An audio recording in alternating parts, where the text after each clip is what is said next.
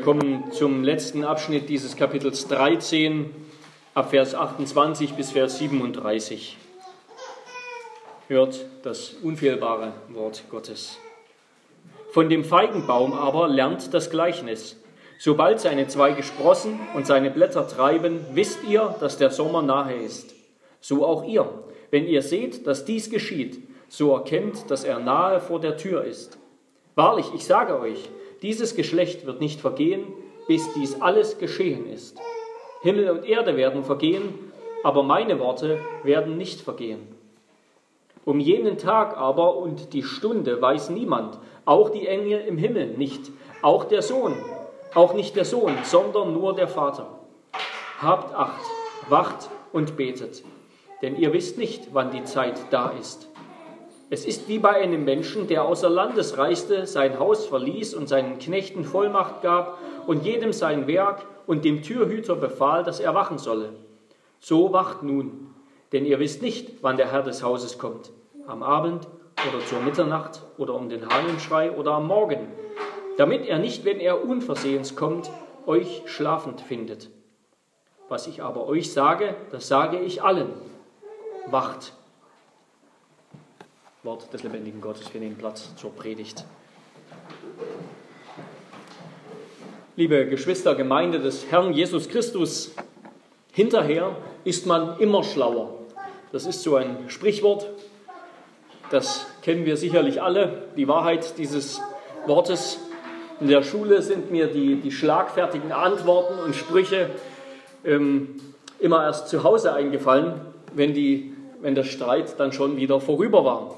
Und es ist irgendwie doch eine Ironie des Schicksals, dass wir häufig erst wissen, wie wir mit schwierigen Situationen umgehen sollen, wie wir Probleme lösen können, wenn, wir, wenn sie vorüber sind, nachdem wir hindurch mussten.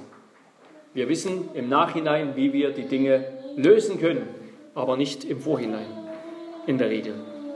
Und Wachsamkeit, worum es heute gehen soll, Wachsamkeit nennt man den Zustand aufmerksamer, gespannter Konzentration, die Fähigkeit und Bereitschaft, Wache zu halten. Vielleicht die Fähigkeit, Wache zu halten, obwohl man am liebsten einschlafen möchte, weil sozusagen der Reizfaktor gering ist, wie eben wenn man nachts Autobahn fährt, mit dem Auto auf der Autobahn fährt, dann möchte man am liebsten einschlafen aber dann soll man wach bleiben. Wachsamkeit ist also die Bereitschaft, mit dem Unerwarteten zu rechnen. Mit anderen Worten könnten wir sagen, es ist der Versuch, vorher schlauer zu sein. Und Jesus warnt seine Jünger am Ende dieser Endzeitrede, wir, wir könnten sie eben auch eine große Warnrede nennen. Er warnt sie vor den kommenden Gefahren und vor dem Ende, dass sie wachsam sein sollten denn es gibt ein zu spät. Es gibt ein zu spät. Es gibt den letzten Zug. Wenn man den verpasst, dann ist es zu spät. Wenn der Dieb eingebrochen ist, als man gerade außer Haus war, dann ist es zu spät. Wenn der Chef hereinkommt, während man gerade schläft oder herumtrödelt, dann ist es auch zu spät. Und so ist es auch mit unserem Leben. Jesus hat seine Jünger in dieser Predigt, wir erinnern uns, vielleicht an einige Aspekte dieser langen Rede aus Kapitel 13. Er hat sie vor verschiedenen Dingen gewarnt, ihnen verschiedene Hinweise gegeben. Er hat sie vor diesem Gräuel der Verwüstung gewarnt. Sie, hat sie gewarnt, darauf zu achten, wenn nämlich der Tempel entweiht wird und Jerusalems Ende vor der Tür steht, dann sollten sie fliehen, sollten sie bereit sein, die Stadt zu verlassen, bevor es zu spät ist, bevor die römischen Legionen die Stadt belagern und, und mordende Zeloten sie erfüllen. Jesus hat seinen Jüngern Hinweise gegeben, Zeichen der Zeit, die Geburtswehen, wie er sie nennt, an denen sie erkennen konnten, dass Gott diese Welt auch nach Jesu Himmelfahrt, also nachdem er nicht mehr auf der Erde war, dass Gott sie nicht vergessen hat, dass Gott noch etwas vorhat mit dieser Welt. Es ist noch nicht fertig, diese Welt ist noch kaputt es muss noch was kommen. Jesus hat seine Jünger gewarnt vor Bedrängnissen, vor Versuchungen, vor Verfolgung. Er hat ihnen angekündigt, dass er gehen, aber doch auch wiederkommen werde. Und jetzt zum Schluss seiner Rede, worauf wir heute kommen, spricht er über seine Wiederkunft und über den Zeitpunkt seiner Wiederkunft. Und das große Crescendo, das seine Jünger damals vielleicht erwartet haben und das viele Christen seither gereizt hat, dass Jesus uns jetzt am Ende das Datum sagt, den Zeitpunkt, den Tag, die Stunde, wann er wiederkommen wird, das geschieht nicht. Darauf warten seine Jünger vergeblich. Jesus sagt nicht, wann er wiederkommen wird. Er nennt kein Datum. Im Gegenteil, er sagt, dass er es selber nicht weiß, dass der Sohn es nicht weiß, sondern dass es Teil des Ratschlusses des Vaters ist. Nebenbei gesagt, heißt das, dass Jesus nicht Gott ist, weil er nicht allwissend ist, zum Beispiel? Nein, das heißt es nicht, aber es heißt, dass er, dass Jesus in seinem Amt als menschlicher Mittler, für das Gott ihn eben eingesetzt hat, er ist gekommen als Mittler seines Volkes, um sein Volk zu erlösen. In diesem Amt ist es, oder es ist sozusagen diesem Amt nicht zugeteilt, ihm in diesem Amt nicht beschieden zu wissen, wann er wiederkommen soll. Das behält sich der Vater vor. In seinem göttlichen Wesen weiß er natürlich, wann das sein wird. Ja, Jesus sagt selber, Johannes 10, 30, ich bin eins mit dem Vater.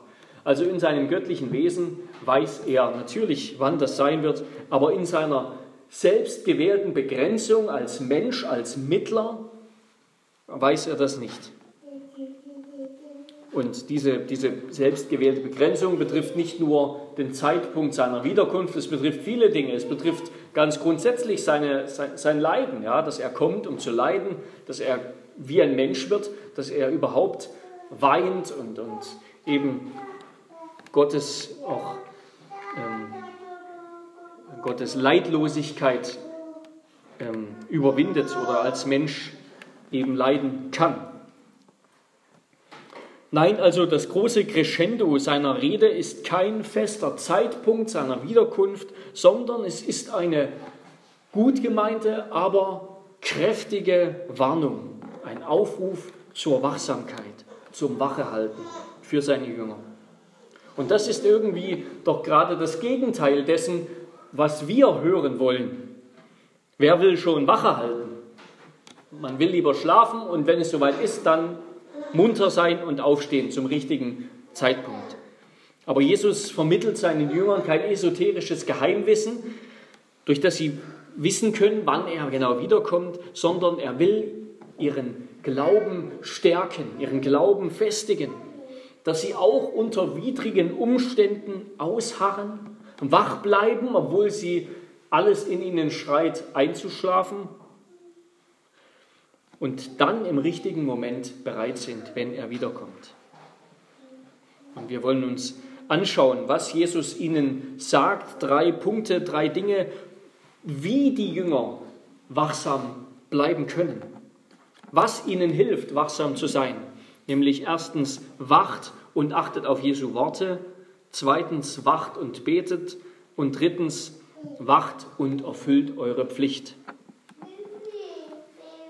Erstens also wacht und achtet auf Jesu Worte. Oder wacht, indem ihr auf Jesu Worte achtet, könnte man noch sagen. Ja, wo, wo bleibt Jesus denn? Wann kommt er denn endlich wieder? Jetzt sind schon über 2000 Jahre vergangen, seit Jesus das angekündigt hat, dass er wiederkommen wird, aber es passiert nichts. Generationen von Christen sind gestorben, ohne dass sich irgendetwas verändert, ohne dass sich die Verheißung seiner Wiederkunft erfüllt. Wenn das kein Grund ist, auf die Worte Gottes, auf die Verheißungen Jesu zu pfeifen und das alles für ein Märchen zu halten, was dann? Wenn jemand sowas sagt, was antworten wir darauf? Wir sagen, was willst du denn? Es läuft doch alles nach Plan. Alles läuft genauso, wie Jesus das angekündigt hat. Denn was Jesus angekündigt hat, ist genau das. Es wird nach seiner Himmelfahrt, es wird nach meiner Himmelfahrt, sagt er, erstmal so weitergehen wie bisher. Es wird alles bleiben wie bisher. Die Welt wird der chaotische, kaputte, hässliche Platz bleiben, die sie schon seit dem Sündenfall war. Schon immer war. In der Welt wird es Kriege geben zwischen Völkern, Erdbeben, Seuchen, Hungersnöte. Außerdem werden Spötter kommen. Spötter, wie du, sagen wir zu unserem Gegenüber, die sich über Jesu Worte lächerlich machen, weil er ja doch nicht wiederkommt. Und also das wird in der Welt geschehen und in der Kirche, was wird da geschehen? Bei denen, die zu Jesus gehören? Da werden Irrlehrer auftreten, solche, die sich als Jesus ausgeben, als Messias, solche, die die Lehre Jesu verzerren, solche, die behaupten, Jesus komme zu einem bestimmten Zeitpunkt und Datum wieder. Und viele werden ihnen auf den Leim gehen. Es wird viel Abfall geben vom wahren Glauben. Falsche Christusse, Antichristen, Verführer werden kommen. Und bisweilen wird das, was Kirche heißt, so unheilig sein wie die Welt. Während andere Christen verfolgt werden und leiden für ihren Glauben, weil sie treu bleiben. Und Jesus meint, dass sich das Ganze gegen Ende sogar, und so sagt es auch das übrige Neue Testament, gegen Ende sogar verschlimmert. Also, was willst du? Es läuft doch alles nach Plan. Gott, Gott lässt sich Zeit. Ja, Zeit wofür denn? Damit Christen sterben, damit Kriege geführt werden, damit Verführer, Irrlehrer auftreten. Nein, Zeit zur Rettung von Menschen. Und so sagt es der Apostel Petrus, seinem zweiten Brief, Kapitel 3, Vers 9, der Herr zögert nicht die Verheißung hinaus, wie etliche es für ein Hinauszögern halten, sondern er ist langmütig gegen uns, weil er nicht will, dass jemand verloren gehe, sondern dass jedermann Raum zur Buße habe. Also schauen wir uns um, schauen wir in die Welt, wie sie aussieht. Die Kirche hat die Welt erobert. Die Botschaft Jesu hat die Welt erobert. Ich höre erst in diesen Tagen ein Hörbuch von einem, äh, ein Buch von einem äh, atheistischen Historiker.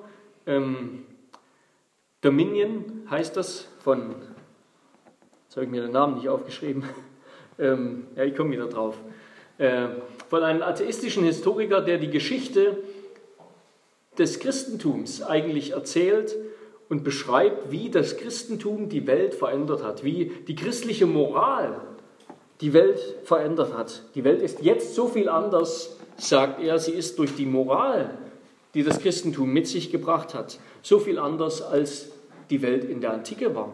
Sie ist bei weitem nicht mehr so brutal und zerstörerisch, wie die Welt vorher war.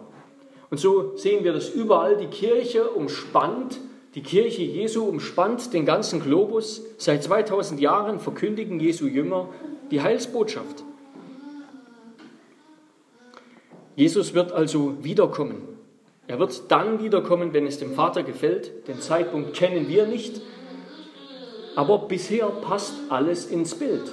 Es ist nicht so, dass das, was jetzt passiert, was wir sehen seit 2000 Jahren, nicht mit dem zusammenpasst, was die Bibel ankündigt was nach Jesu Fortgang passieren würde. Und wenn wir so antworten, wenn wir das so sehen, dann sind wir schon wachsam. Dann sind wir wachsam. Und solche Wachsamkeit lernen wir, indem wir auf Jesu Worte achten, indem wir das, was die Bibel sagt, genau studieren und verstehen. Und das meint Jesus, wenn er von diesem Feigenbaum-Gleichnis redet. Lasst uns noch mal reinschauen, Vers 28 und 29. Da sagt er, von dem Feigenbaum aber lernt das Gleichnis. Sobald seine Zweige sprossen und seine Blätter treiben, wisst ihr, dass der Sommer nahe ist. So auch ihr. Wenn ihr seht, dass dies geschieht, so erkennt, dass er nahe vor der Tür ist. Das Besondere am Feigenbaum war eben, dass im Gegensatz zu vielen anderen Bäumen in Palästina, die immer grün waren, eben aufgrund der Wärme, quasi immer grün, sie haben nie ihr Blätterkleid verloren. Dieser Feigenbaum, der hat im Winter seine Blätter verloren und dann im späten Frühling hat er wieder gesprost und die Blätter sind eben wieder getrieben. Also anhand dieses Feigenbaums konnte man in gewisser Weise die Jahreszeit ähm, erkennen, was man natürlich bei uns an so gut wie jedem Baum erkennt. Ähm, dafür ist der Feigenbaum sozusagen bekannt. Und Jesus sagt, wenn wir Jesu Worte genau beachten, wenn wir die Zeit betrachten im Licht der Worte Jesu, mit der Linse der Worte Jesu, dann sehen wir, dann verstehen wir die Zeit richtig, dann sehen wir, dass er nahe vor der Tür ist. Ist das also, was Jesus hier sagt, ist das jetzt eine Ermutigung, dass wir die Bibel mit der Tageszeitung in der Hand lesen, wie das, wie das viele tun, und dass wir dann bestimmte Ereignisse der Geschichte in die Bibel hineinlesen, so wie zum Beispiel die, die Gründung des Staates Israel 1948, anhand derer eben einige behauptet haben, dass nach dieser Staatsgründung Israels 1948 innerhalb einer Generation, wie es hier heißt, Jesus wiederkommen würde. Was sich bis jetzt noch nicht bewahrheitet hat. Und es wird langsam knapp. Viele leben nicht mehr aus dieser Generation. Nein, das meint Jesus nicht, denn Jesus hat ja eben gerade keine konkreten Ereignisse angekündigt. Und auch die übrige Schrift kündigt uns keine konkreten Ereignisse an, an denen wir, anhand derer wir wirklich die Weltgeschichte einteilen könnten oder bestimmte geschichtliche Verbindungen ziehen könnten zur Schrift. Nein, die Zeichen, die Jesus uns sagt, sind ziemlich allgemein. Es sind Geburtswehen, anhand derer man sagen kann, dass bald geboren wird, aber nicht wann genau das sein wird. Aus heilsgeschichtlicher Perspektive steht dem Wiederkommen Jesu nichts mehr im Weg. Das, das, das meint Jesus, das meint die Schrift, wenn sie sagt, sein Kommen steht nahe bevor, er kommt bald wieder. Das heißt, es gibt aus Gottes Perspektive nichts mehr, was vorher passieren muss. Ja, Jesus ist gekommen, er hat sein Werk vollbracht, er herrscht jetzt, sein Evangelium wird verkündigt. Es gibt nichts mehr, was jetzt irgendwie noch passieren müsste aus Gottes Sicht, bevor Jesus wiederkommt. Nein, die Wiederkunft Jesu ist das nächste Ereignis in Gottes Zeitplan, in Gottes Heilsratschluss. Aber Jesus sagt doch, dieses Geschlecht wird nicht vergehen, bis dies alles geschehen ist. Vers 30. Was heißt das? Meint Jesus damit vielleicht doch, dass all das, was er jetzt angekündigt hat, und so verstehen das einige, was er in diesem ganzen Kapitel angekündigt hat, diese ganzen Ereignisse, die werden sich alle nur innerhalb eben der ersten Generation Jünger erfüllen. Also eben alles im Zusammenhang mit dieser Eroberung Jerusalems, Zerstörung des Tempels. All das wird nur für die ersten Jünger gelten haben diese ganzen Warnungen vor Bedrängnissen, Leiden, Verfolgungen, falschen Christusen und so weiter, haben die gar keine Bedeutung für uns, sondern eben nur für diese Generation, die damals lebte. Nein, so ist das nicht zu verstehen, sondern diese Worte, dieses Geschlecht oder diese Generation, die sind ein feststehender Ausdruck im Alten Testament bei den Propheten und auch teilweise in den Psalmen. So heißt es zum Beispiel im Psalm 95, Vers 10 und 11. Wir kennen diese Stelle. Heute, wenn ihr seine Stimme hört, so verstockt eure Herzen nicht. In Klammern wie das Volk Israel in der Wüste. 40 Jahre empfand ich Ekel vor diesem Geschlecht, vor diesem Geschlecht. Und ich sprach, sie sind ein Volk, das in seinem Herzen in die Irre geht. Und sie haben meine Wege nicht erkannt, so dass ich schwor in meinem Zorn, sie sollen nicht in meine Ruhe eingehen. Das sagt also David in seinem Psalm über das Volk Israel in der Wüste beim Exodus, das eben nicht geglaubt hat, sondern deshalb 40 Jahre durch die Wüste wandern musste und gestorben ist. Und David sagt das schon zu seinen Zeitgenossen. Und dann später zitiert der Hebräerbriefschreiber das, Hebräer 3 und 4, zitiert das und sagt es wieder zu seiner Generation, zu seinen Lesern. Der Hebräerbriefautor sagt also heute, aus unserer Perspektive damals, heute, wenn ihr jetzt diesen Brief lest, sollt ihr euch vor dem Unglauben jener Generation hüten, damit nicht auch ihr zu denen gehört, zu dieser Generation, die im Unglauben sterben, in der Wüste fallen. Und diese Warnung, dieses heute, gilt eben auch uns, wenn wir diesen Brief lesen und hören. Also diese Worte, diese Generation, die meinte bei den Propheten damals durchaus die gegenwärtig lebende Generation, nämlich die ungläubigen, hartherzigen Zeitgenossen. Diese Generation, das meint immer der sündige Menschenschlag. Diese Menschen, die die Worte, nicht, die Worte Gottes nicht glauben wollen, die die Worte der Propheten nicht ernst nehmen wollen. Aber zugleich haben die Propheten eben gewusst, diese Generation würde es immer geben. Es würde immer diese Menschen geben, die nichts geben auf Jesu Worte. Die hartherzig bleiben auf, auf, auf Gottes Worte, die, die hartherzig bleiben. Solange diese Erde steht, gehören sie dazu wie die Fans zum Fußball. Es gibt sozusagen eine unheilsgeschichtliche Reihe dieses jeweiligen Geschlechts. Ja, der gottlose Menschenschlag der Ungläubigen, der wird bis zum Ende dieser Erde, bis zum Ende des alten Zeitalters gegenwärtig sein. Ein Autor sagt es ganz gut. Diese Generation bezeichnet somit die Menschheit, die gottlos und moralisch sündhaft ist, die eben während der ganzen Endzeit, in der wir jetzt seit dem Kommen Jesu schon leben, die während der ganzen Endzeit neben den Erwählten Gottes, neben der Kirche Jesu auf dieser Erde lebt. Wir haben eben gleich am Anfang in der ersten Predigt über dieses Kapitel gehört, dass diese beiden Zeitalter, von denen die Bibel redet, ja die alte Zeit der gefallenen Erde und das neue Zeitalter, das Christus gebracht hat, was wir auch als Endzeit, als die letzten Tage bezeichnen, dass diese beiden Zeitalter überlappen. Und diese Generation, das ist eben die Generation der Ungläubigen, der Hartherzigen. Und schon die Propheten haben das gesehen und Jesus sagt, diese Generation, die wird leben bleiben, die wird so lange bleiben, bis das Gericht am Ende kommt. Das Zeitalter der Herrschaft des Messias, das neue Zeitalter, das ist bereits angebrochen. Gott versammelt seine Auserwählten, er baut seine Kirche, aber doch lebt und leidet das Gottesvolk während dieser ganzen Zeit neben dieser ungläubigen Generation, dieser gottlosen Menschenart. Wir könnten diesen Vers 30 also wie folgt übersetzen oder paraphrasieren. Dieses Geschlecht, diese gottlose Menschenart, wird erst dann durch Gott gerichtet, wenn all die durch Jesus beschriebenen Endzeitereignisse geschehen sind. Und eben das, was Jesus beschreibt und auch was die Propheten beschrieben haben, ich sage es immer ein bisschen öfter, damit ihr es, damit bei euch reinsickert, das ist eben, das klingt manchmal aus biblischer Sicht, als wäre es ein einziges Ereignis, aber es ist eben ein, es ist eine, eine Reihe von Ereignissen, eine, eine eschatologische Kettenreaktion. Es ist eine Reihe von Ereignissen, die irgendwann in einem großen Punkt am Ende mündet, in einem großen letzten Gericht am Ende mündet.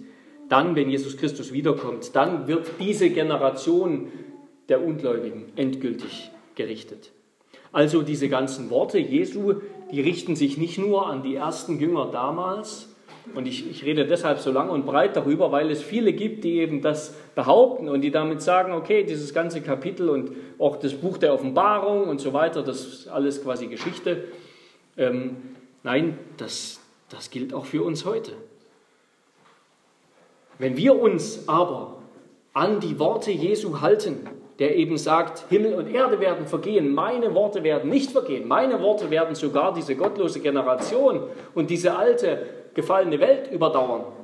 Wenn wir uns an Jesu Worte halten, wenn wir seinen Worten vertrauen, dann stehen wir auf dem festen Felsen, der auch den letzten Sturm überragt und übersteht.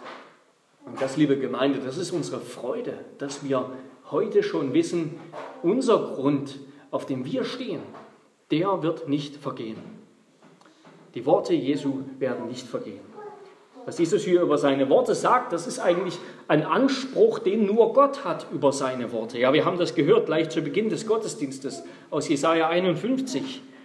Da heißt es in Vers 6: Erhebt eure Augen zum Himmel und schaut auf die Erde drunten denn die Himmel werden vergehen wie ein Rauch und die Erde wird wie ein Kleid zerfallen und ihre Einwohner werden auf dieselbe Weise umkommen. Aber mein Heil wird ewig bleiben und meine Gerechtigkeit nicht zugrunde gehen. Jesu Worte überleben also das Vergehen dieser Welt mit Krachen, das Vergehen der Himmel mit Krachen, die Auflösung der Elemente in Hitze. Sie tragen bereits, Jesu Worte tragen bereits den Samen das Leben der kommenden Welt in sich. Diese Worte beinhalten das ewige Heil, die unvergängliche Gerechtigkeit Gottes.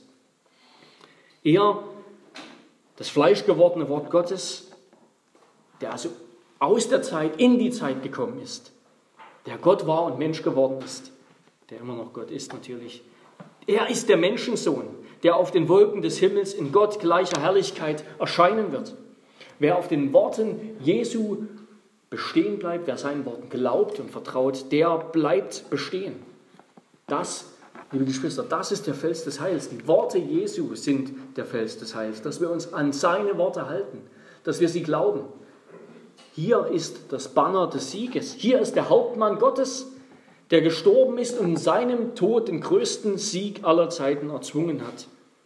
Hier ist der Auferstandene, der wahre Überwinder, der Schlangentöter, der Unheilsbringer des Todes das Wort des Lebens im Gewand eines Gekreuzigten. Gottes ganze Liebe, Weisheit, Gerechtigkeit und Leben inkarniert, Fleisch geworden in einen schwachen Menschen. Was die Welt auch sagen mag, wie sie auch lästern mag über Jesu Worte, wir wissen es besser. Wir wissen es besser, denn er ist zu uns gekommen und er hat uns schon wahres Leben geschenkt. Das haben wir im Glauben ergriffen. Seine Worte gelten, sie bleiben bestehen. Sie sind der feste Anker, der Grund unseres Lebens. Und das ist eben nicht von den Gezeiten dieser Welt abhängig. Das ist eben nicht vom Zeitgeist abhängig, von dem, was in Mode ist, was glaubwürdig oder unglaubwürdig ist, was politisch korrekt ist oder nicht. Diese Welt wird vergehen und jeder, der sie liebt.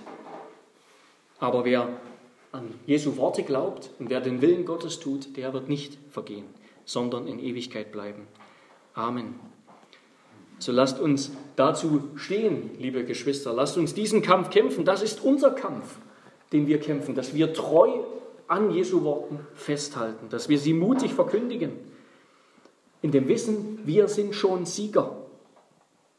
Darum lasst uns voller Liebe und mit fester Überzeugung hinausgehen, den Menschen die Wahrheit sagen Lasst uns ihnen nicht vorenthalten, wer regiert, sondern ihnen sagen, Christus regiert schon.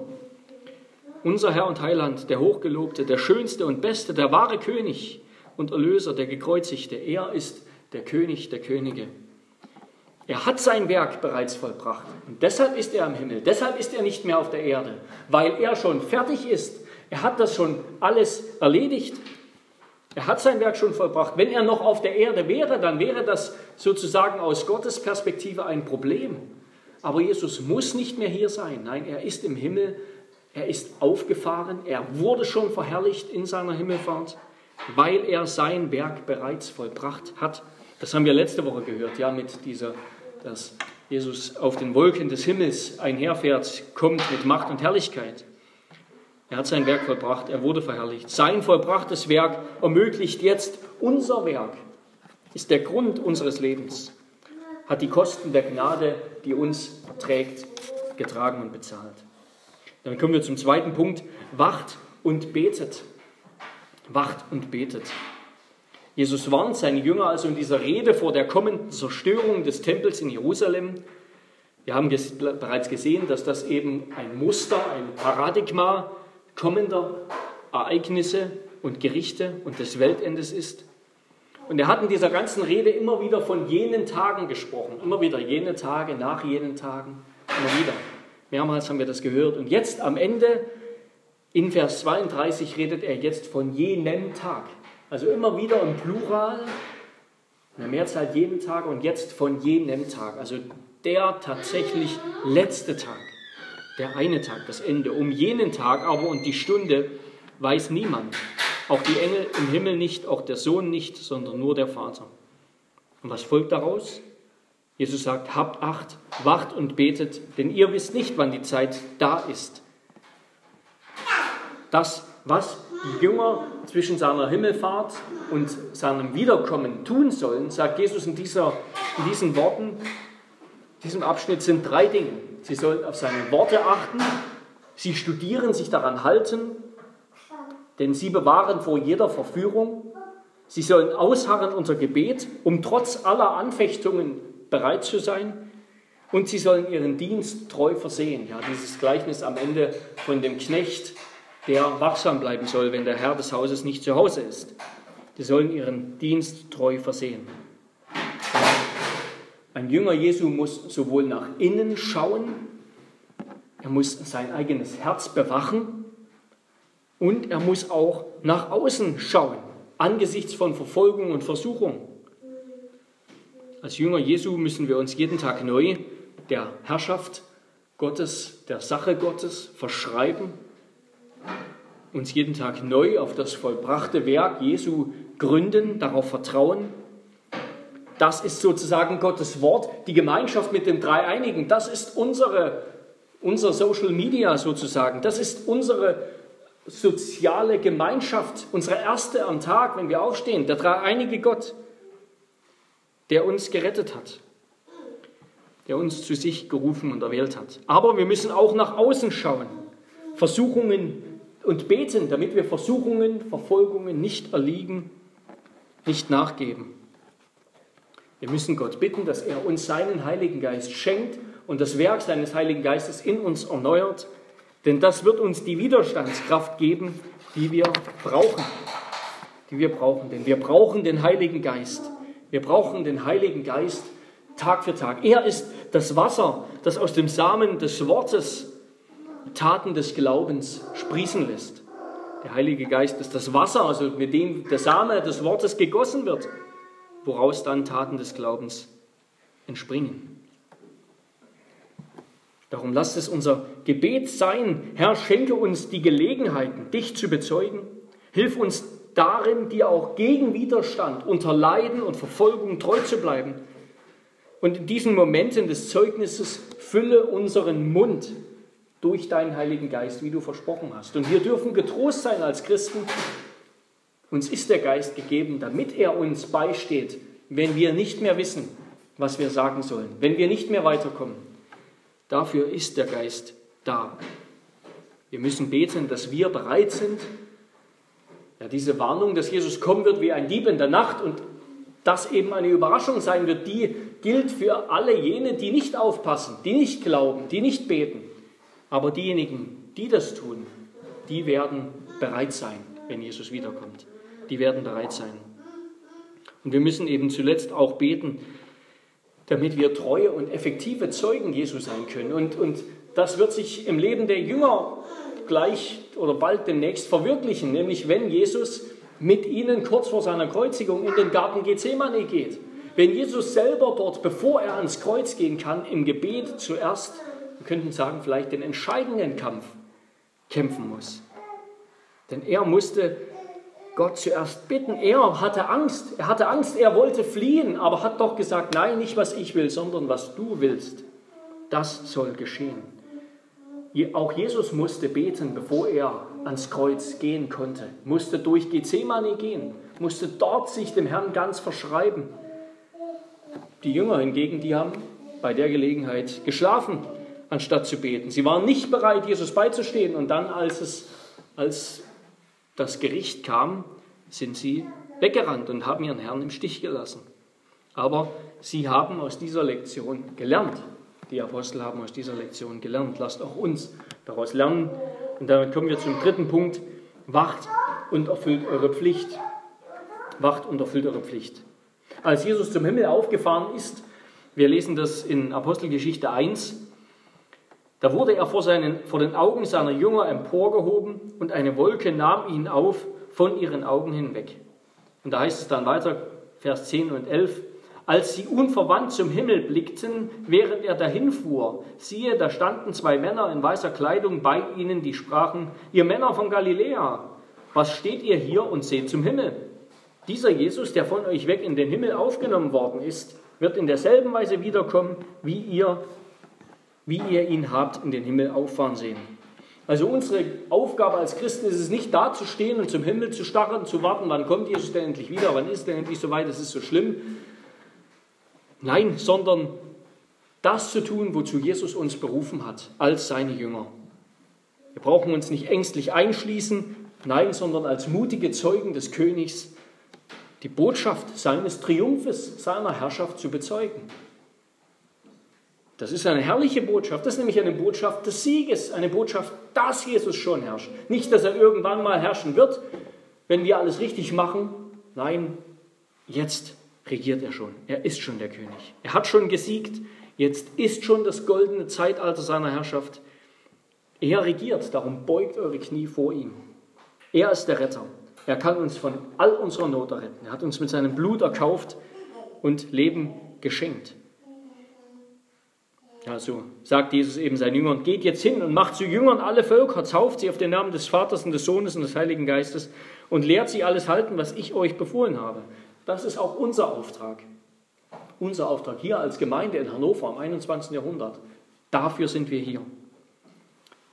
Und lasst uns darin treu sein, als gute Knechte, damit wir einmal von Gott gelobt werden. Lasst uns auf dieses Lob Jesu, wenn er wiederkommt, hinleben, dass wir gelobt werden, dass wir treu waren mit dem, was Gott uns gegeben hat, mit dem wenigen, mit der geringen Kraft, mit der Gott uns ausgestattet hat.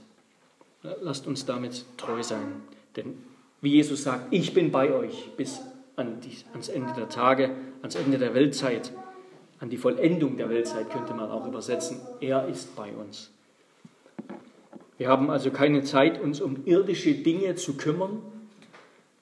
Nein, wir sollen alles verlassen und ihm nachfolgen. Reichtum, Wohlstand, Haus und Hof etc. anzuhäufen, ist nicht unsere Aufgabe. Wenn Gott es uns schenkt, dann dürfen wir das dankbar annehmen, dürfen wir dankbar darüber sein, es genießen, aber wir sollen es zu seiner Ehre einsetzen. Der Reichtum und die Schönheit dieser Welt werden nämlich, sagt Jesus, vergehen mit diesem gottlosen Geschlecht. Sie werden vergehen. Aber was wir eingesetzt haben von diesem Reichtum, von dem, was Gott uns gegeben hat, für die ewigen Hütten, das wird bleiben. Damit werden wir einen großen Schatz haben in der Ewigkeit, wenn er wiederkommt. Und damit will ich abschließen mit einer Ermahnung von Paulus aus dem ersten Thessalonischer Brief, Kapitel 5, ab Vers 4. Ihr aber, Brüder, seid nicht in der Finsternis, dass euch der Tag wie ein Dieb überfallen könnte. Ihr alle seid Söhne des Lichts und Söhne des Tages.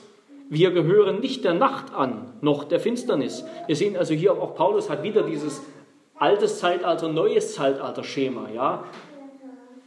Die Nacht ist schon vergangen, der Tag hat schon begonnen und doch sagt Paulus, ja, ihr gehört schon zum Tag, aber jetzt lebt nicht als solche, die zur Nacht gehören. Also wieder dieses Schema, das ganz grundlegend ist. So lasst uns auch nicht schlafen wie die anderen, sondern lasst uns wachen und nüchtern sein. Denn die Schlafenden schlafen bei Nacht und die Betrunkenen sind bei Nacht betrunken. Wir aber, die wir dem Tag angehören, wollen nüchtern sein, angetan mit dem Brustpanzer des Glaubens und der Liebe und mit dem Helm der Hoffnung auf das Heil. Denn Gott hat uns nicht zum Zorngericht bestimmt, sondern zum Besitz des Heils durch unseren Herrn Jesus Christus, der für uns gestorben ist, damit wir, ob wir wachen oder schlafen, zusammen mit ihm leben sollen. Darum ermahnt einander und erbaut einer den anderen, wie ihr es auch tut. Amen.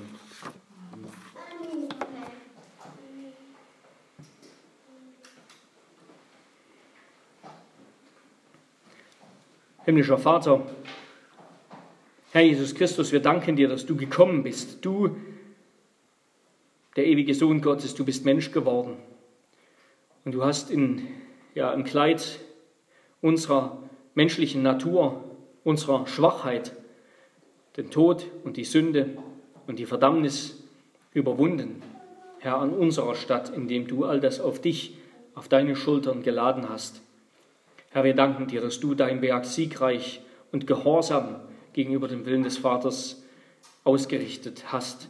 Und weil du dein Werk vollbracht hast, deshalb können wir zuversichtlich sein, dass auch unser Werk gelingen wird. Du hast uns deinen Heiligen Geist gesandt, damit wir nicht versagen, damit wir nicht einschlafen, nicht verführt werden, sondern wachsam bleiben. Wachsam bleiben auch auf Kosten unseres Lebens, dass wir nicht diese Welt und dieses Zeitalter für das Entscheidende halten, sondern die kommende Welt und das kommende Zeitalter. Möchtest du diese Wachsamkeit in uns schenken und bewirken und erhalten. In Jesu Namen. Amen.